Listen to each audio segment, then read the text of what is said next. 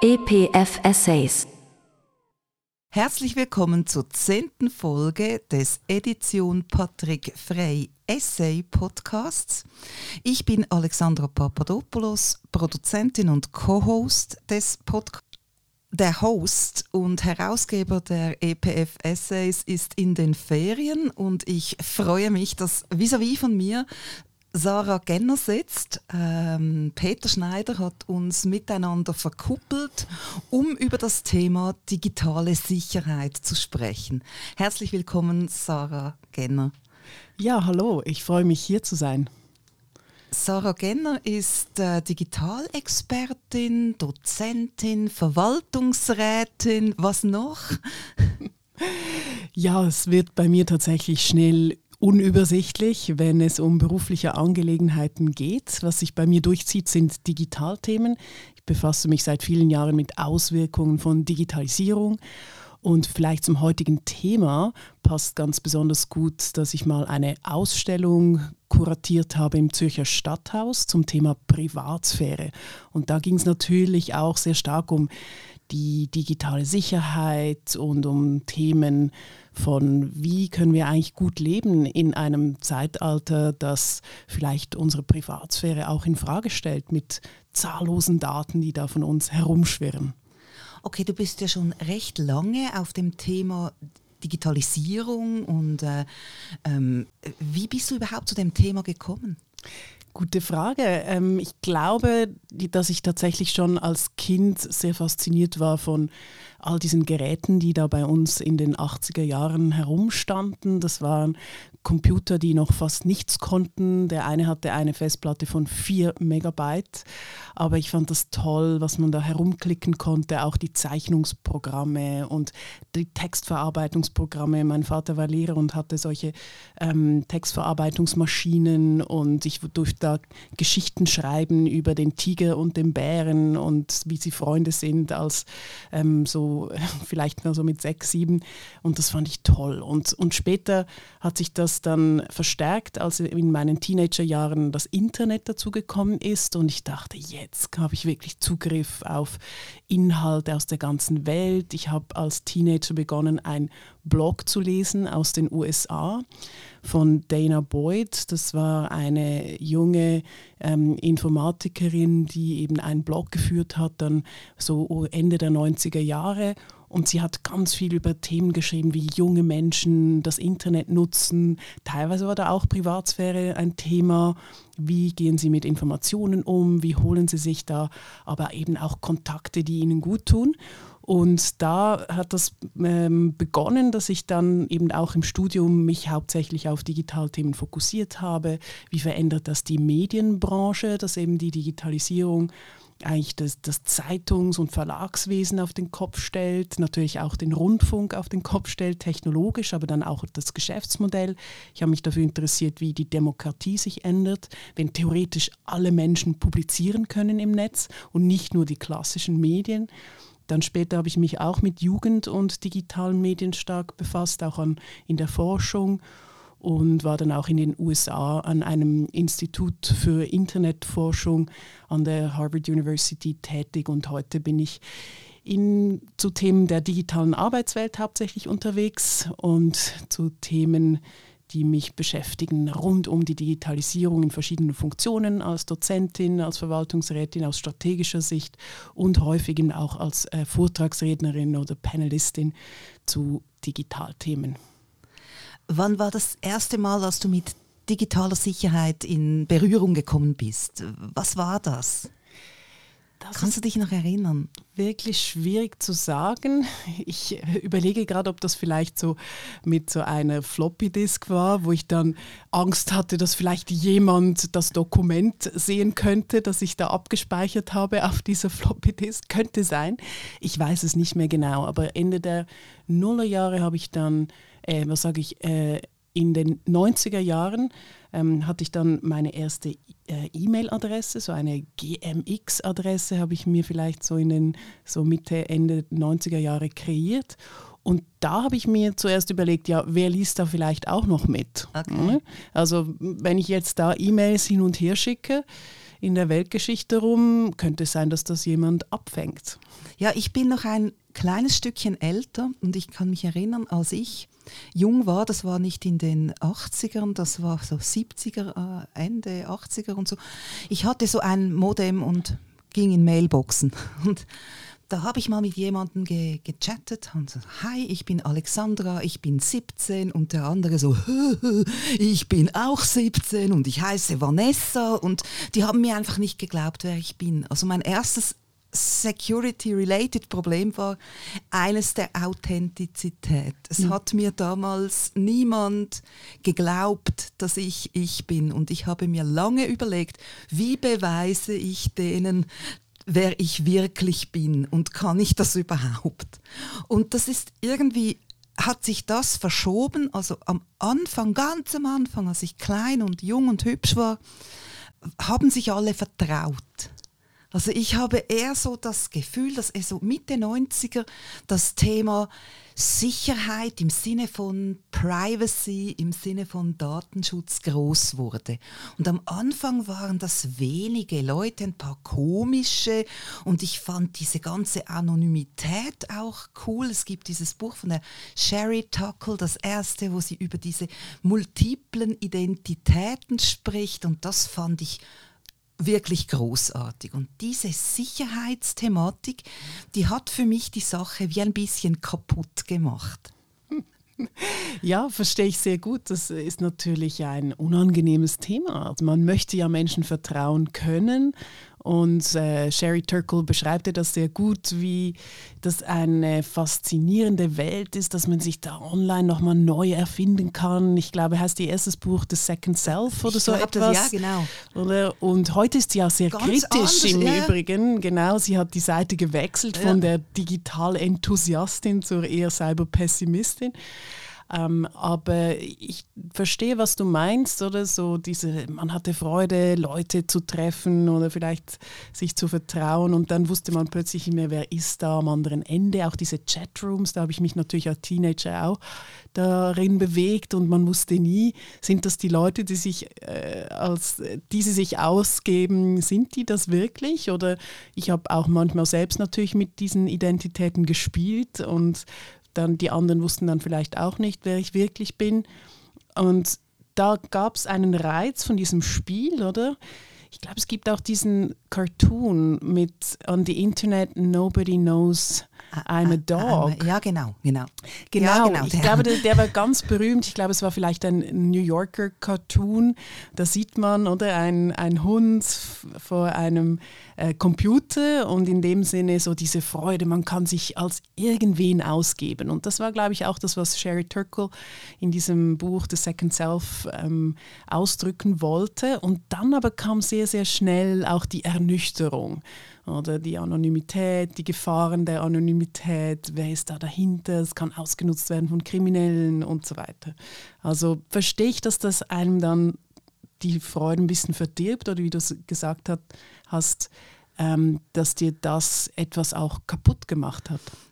Ja, es hat natürlich gleichzeitig auch Sachen ermöglicht, wie, wie äh, Zahlungen übers Internet abzuwickeln oder ganz viele sehr nützliche und äh, sinnvolle Dinge erlaubt. Aber gleichzeitig dieses Spielerische, das wurde ein bisschen oder abgelöst durch dann diese sozialen Medien, bei denen es vor allem dann um Authentizität ging, auch so zu sagen, was ich bin und wer ich, wen ich, wen ich alles kenne und was ich habe und so. Und äh, so, also als, als zwei äh, reifere Damen die noch die, die Anfänge des, äh, des Internets gesehen haben und erlebt haben und daran gebastelt haben. Das, war, das ist, das ist was, was mir jetzt auffällt, dass sich die Diskussion ändert. Was sich auch ändert, ist, es verschieben sich so ein bisschen die Grenzen von Privacy. Früher gab es noch das Post- und Briefgeheimnis und nun geht das schon recht weit, was man alles von sich preisgibt, äh, freiwillig. Wie stehst du dazu, zu diesem Verschieben der Grenzen? Hast du das auch wahrgenommen? Ja, ich habe sehr viel darüber nachgedacht, ob wir heute wirklich so viel weniger Privatsphäre haben mhm. als früher. Das ist ja so eine ganz gängige These, sage ich jetzt mal. Äh, sehr beliebt zu sagen, ja, jetzt im digitalen Zeitalter, es gibt keine Privatsphäre mehr und die Leute teilen alles freiwillig, was früher nur die Stasi ähm, ganz aufwendig über einen recherchieren konnte. Und ich bin mir da nicht immer ganz so sicher, weil auch im Zuge dieser Ausstellung, die ich vorhin erwähnt habe, haben wir uns immer wieder gefragt, ja, Privatsphäre für wen und vor wem? Mhm. Und das ist nicht immer so klar, weil ähm, geht es darum, dass wir nicht wollen, dass die Big Tech-Konzerne, also Google und Facebook und wie sie alle heißen, dass die über uns wissen, was wir da alles posten, was wir googeln und, und mit wem wir Kontakte haben da im Hintergrund. Oder geht es vielleicht auch darum, dass wir nicht wollen, dass unsere Partner, Partnerinnen oder gewisse Freundinnen und Freunde aus unserer Vergangenheit irgendetwas erfahren könnten? Wollen wir uns hauptsächlich vor Kriminellen schützen oder vor Werbetreibenden oder vor den Geheimdiensten? Und aus welchen Gründen? Und es ist gar nicht so trivial. Wir haben, um ein Beispiel zu machen, in der Ausstellung einen Film gezeigt und der ging um die jungen ähm, YouTuber, die, die sich eben so ähm, aus dem eigenen vier Wänden, also aus den, ähm, ihrem privaten Kinderzimmer sozusagen, haben die gestreamt. Also die haben gesagt, ja, ich zeige euch meine Welt. Und der, im Doc-Film sieht man aber, dass denen das völlig egal ist, dass die Welt dann weiß, äh, was sie da erzählen und dass äh, YouTube, das ja zu Google oder zum Google-Konzern gehört, ähm, dann vielleicht auch diese Daten alle speichert und vielleicht mit Gesichtserkennungsalgorithmen arbeitet und so weiter. Die wollten hauptsächlich nicht, dass die Eltern wussten, dass sie da so äh, YouTube-Kanäle betreiben. Ja. Also das heißt, die Motivation, vor wem möchte ich eigentlich was privat halten, genau. die kann sehr, sehr unterschiedlich ja. sein. Und auch wenn man Leute befragt hat, ähm, zu, vor, eben vor wem möchtest du eigentlich dich am meisten äh, schützen, wenn du online bist, dann sagen die meisten Leute nicht äh, Google und Facebook, sondern äh, Kriminelle und Hackers. dann geht es um Werbetreibende und dann kommt ziemlich schnell irgendwelche Freunde, Freundinnen mhm. oder Leute aus meiner Vergangenheit und dann geht es irgendwie um so, ja. genau und so Arbeitgeber. Also das ist dann immer die Frage, welche Informationen möchte man vor wem privat halten. Dann wird die Frage sehr kompliziert und ich bin mir gar nicht so sicher, ob das heute so anders ist, weil wir sind ja auch viel mobiler insgesamt. Wir, wir können auch mal woanders hingehen. Wir müssen nicht immer im gleichen Dorf sein, wo die Leute Sozialkontrolle über uns ausüben, wo gar keine Privatsphäre ist. Wir leben in Städten, wo wir auch mehr Anonymität haben. Also insofern kann ich mir auch vorstellen, dass sich vieles so ein bisschen auch wieder aufhebt davon, dass wir nicht mehr diese dörfliche Sozialkontrolle haben und im Netz natürlich viel verfügbar ist, aber die Frage ist immer, für wen und vor wem mhm. man dann diese Daten schützen möchte. Ja, man hatte auch Angst, man gäbe diese Hoheit ab, zu definieren, vor wem man was schützt. Und das andere ist auch, dass sich das Umfeld wandelt. Also vor 20 Jahren war zum Beispiel etwas wie die sexuelle Orientierung sehr privat. Und jetzt hat sich zum Glück das Umfeld so weit gewandelt, dass ich hoffe, dass das nicht wieder alles zurückgedreht wird, aber dass das etwas ist, mit dem man eigentlich äh, öffentlich leben kann oder mit dem Wissen um die sexuelle Orientierung oder auch um gewisse psychische Krankheiten.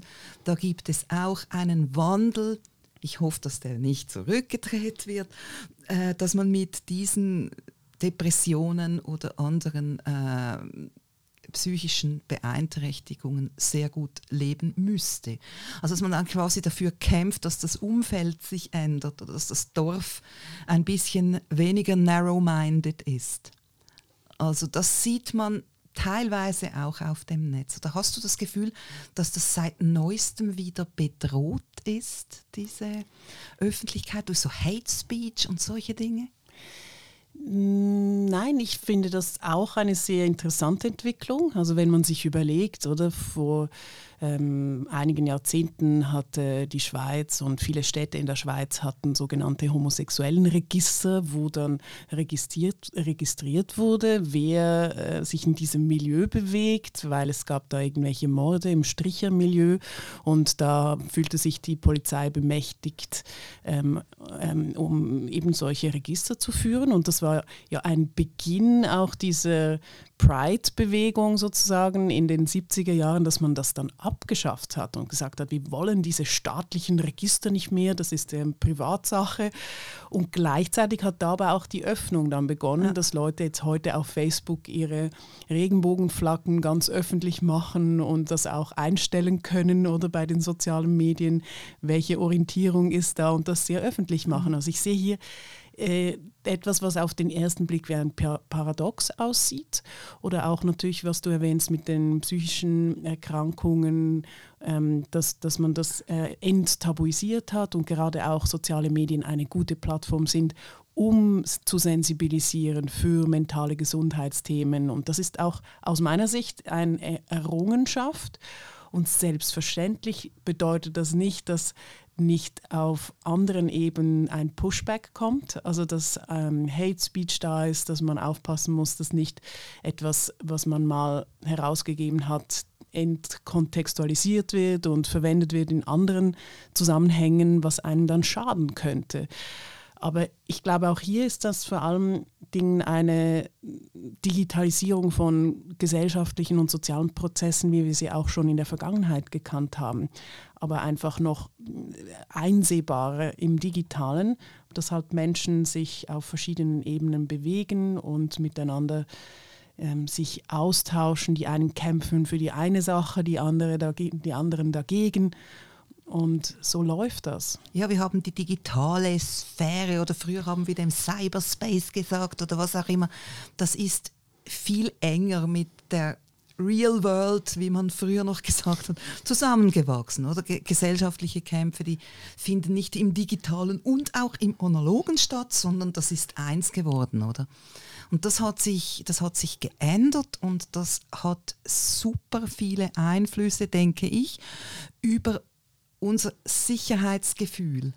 Oder wenn wir wieder über die Sicherheit sprechen, ist es so, ja, wo sind, kann jetzt da irgendjemand rausfinden, ob meine Waschmaschine läuft und so. Das hat ja alles mit der, mit der analogen Welt zu tun. Oder wenn ich jetzt irgendwie steile Thesen über Twitter raushaue, dann wissen die dann, wo ich wohne und so.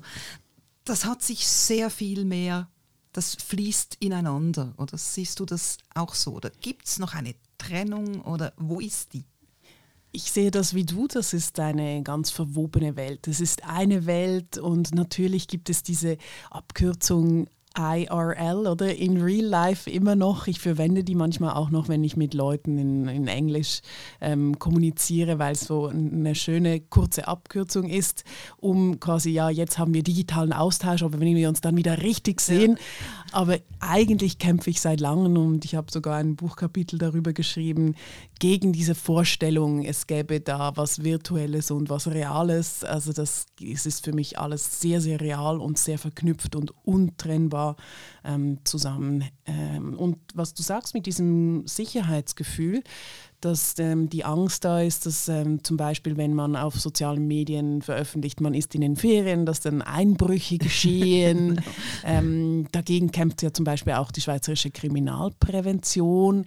Die haben solche ähm, Präventionsbüchlein für digitale Sicherheit herausgegeben und da sagen sie, ja, poste nie, wo du bist. Und ein Bekannter von mir, der ist ein deutscher Cyberkriminologe und der postet auch immer, sagt ja nicht, dass ihr im Urlaub seid, das lädt nur die, ähm, die Einbrecher sozusagen ein und postet ja keine Fotos von euren Kindern im Internet. Das ist eine Einladung für ähm, Cyberpädophile und so weiter.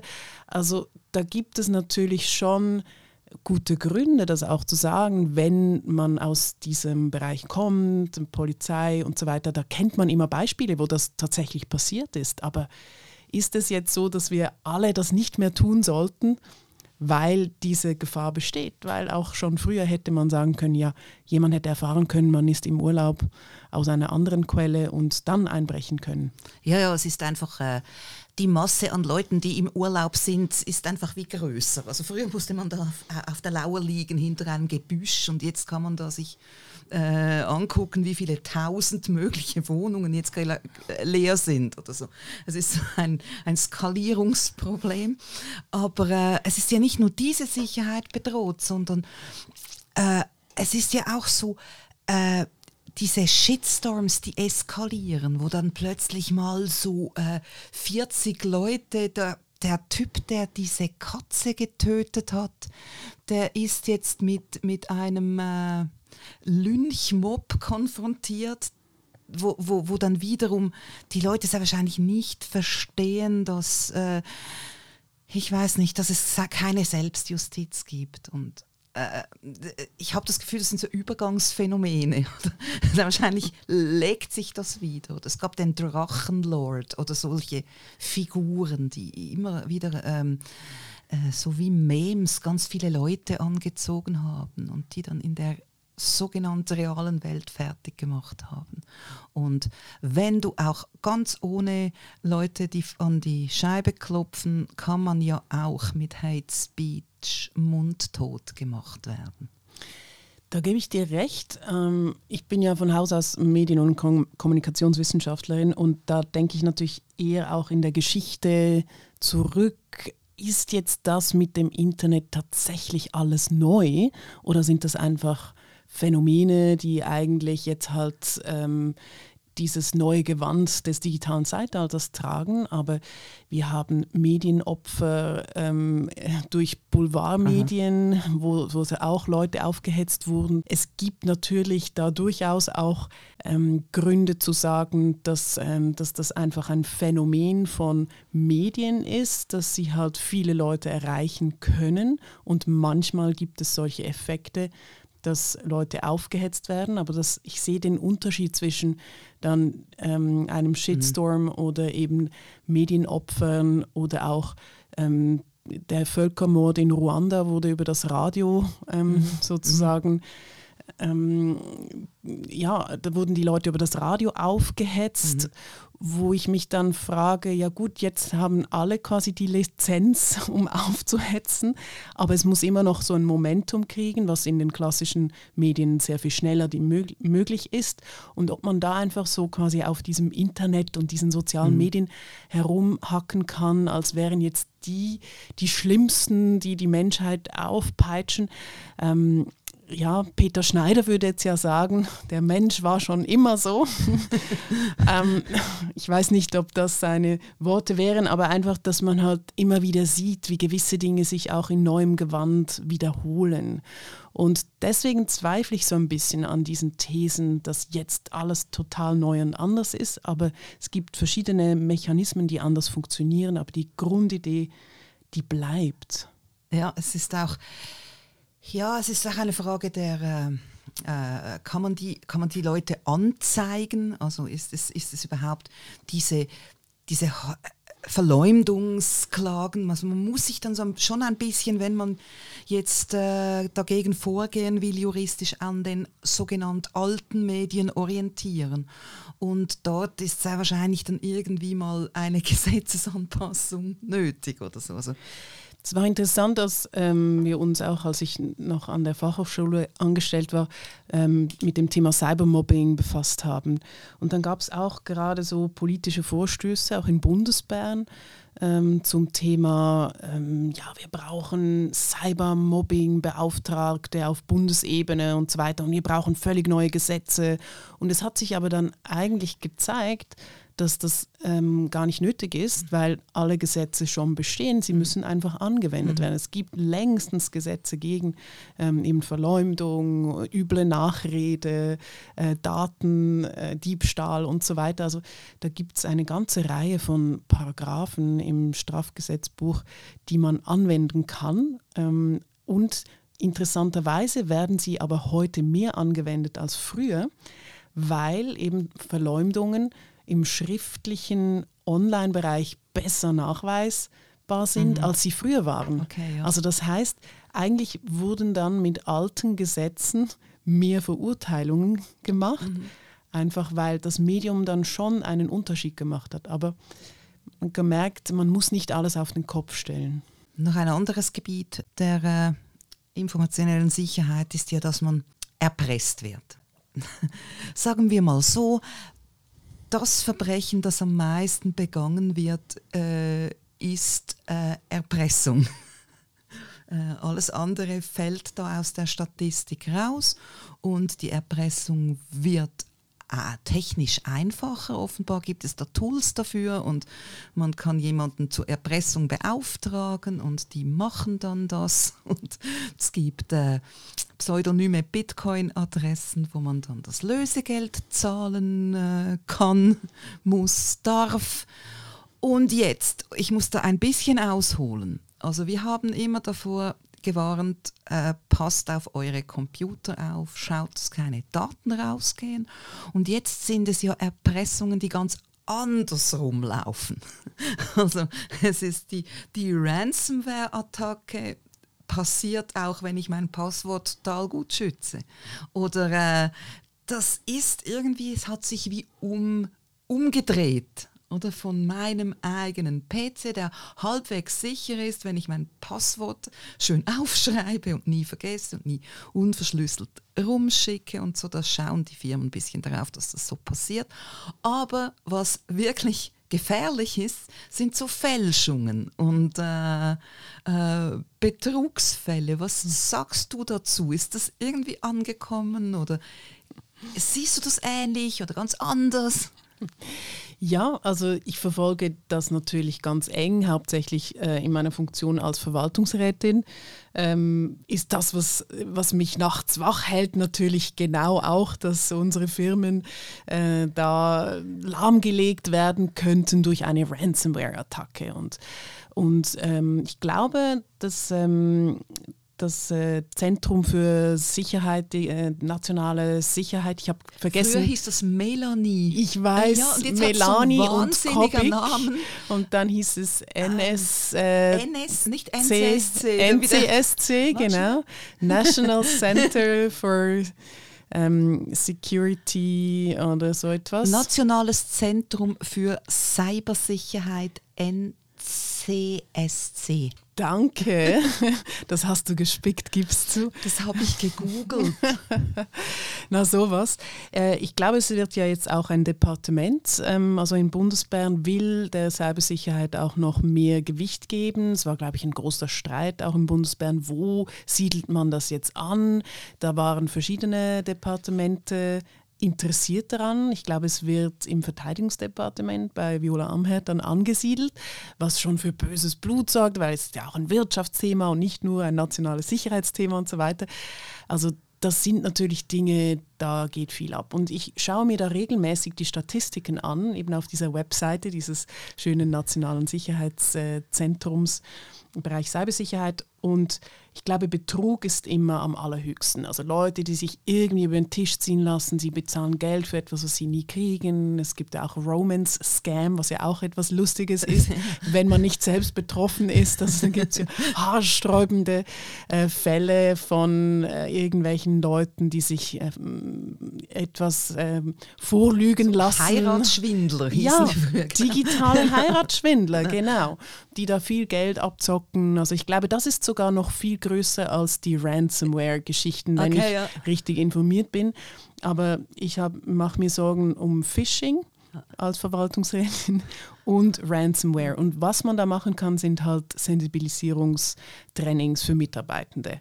Aber ob das dann immer klappt, weiß ich auch nicht. Das ist das eine. Worauf ich sonst noch beharre, ist Backups, Backups, Backups und ein Backup mindestens, das nicht, nicht. ans Netz angeschlossen ist. Ja. Und da versuche ich immer herauszufinden, haben die das wirklich? Und wenn man natürlich auch viel halt in der Cloud hat, zum Beispiel bei Google Workspace Kunde, Kundin ist, dann fühle ich mich inzwischen sicherer bei so einem Big Tech-Unternehmen, von dem man früher gesagt hat, ja, also das ist ja ganz schlimm, wenn die alles wissen über uns und so weiter, dann sind ja unsere Daten gar nicht sicher vor den amerikanischen Geheimdiensten. Aber ehrlich gesagt sage ich dann lieber, die amerikanischen Geheimdienste haben Zugriff aber Google hat die Cybersicherheit mehr im Griff als irgendein Feld-, Wald- und Wiesenprovider. Und insofern ist auch da wieder die Frage Sicherheit und Privatsphäre vor wem, für wen. Genau. Und dann haben wir auch noch man muss auch arbeiten für die Sicherheit. Also es, es macht echt keinen Spaß, diese, diese Backups äh, immer wieder äh, die ähm, äh, Disk sind es ja nicht mehr, aber äh, auszutauschen und aufzuschreiben mit Datum, das ist eine wahnsinnig analoge Arbeit. Und dann zweitens, was auch immer wieder die Leute stresst, ist die Passwörter immer ändern und da haben wir dasselbe Problem. Ich habe einen Passwortmanager, der ist auf einer Cloud und ich traue dem mal so und äh, ich weiß nicht. äh, was daraus wird, oder?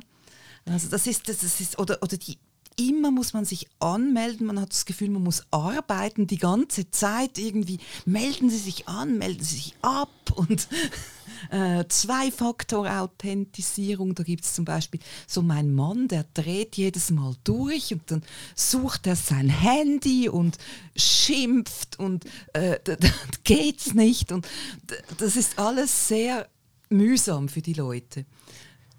Ja, da bin ich völlig einverstanden. Also eben, wenn ich selbst die Verantwortung trage oder mittrage, eben als äh, äh, die strategische Verantwortung trage in einem Unternehmen, dann bin ich auch dafür, dass man natürlich die Sicherheit hochfährt, Zwei-Faktor-Authentifizierung, diesen Authenticator installiert und dann immer sich so äh, sicher einloggen muss als Userin bin ich auch total genervt, weil ich ja so vielfältig arbeite, verschiedene Hochschulen, Universitäten, dann diese Firmen, alle sind auf anderen Plattformen. Ich muss mich so oft einloggen und manchmal geht es mir auf den Wecker.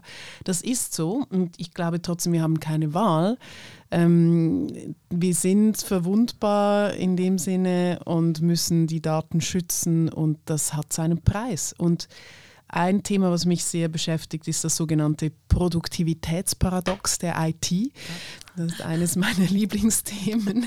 Nicht eben, weil ich das ähm, einfach als Phänomen fasziniert es mich. Oder man sagt, ja, man wendet mehr Technologie an und man wird dabei sehr, sehr viel ähm, effizienter und produktiver und so weiter. Wenn man es dann wirklich echt mal anschaut, ähm, dann muss man so viele Prozesse rundherum bauen um von dieser Effizienz und Produktivität profitieren zu können, dass man am Ende eigentlich sagen muss, ja gut, ähm, ja, jetzt haben wir es digital, aber ist es unter dem Strich wirklich effizienter? Es ist gut, dass wir es haben, aber wir bezahlen auch einen Preis dafür und häufig ist das auch mit sehr vielen Logins und Sicherheitsbedenken auch äh, verbunden.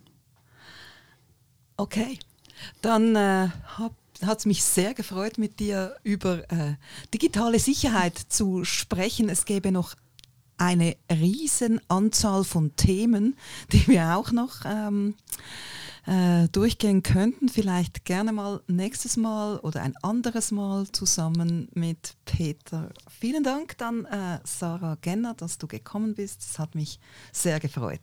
Vielen Dank für die Einladung und bleibt sicher.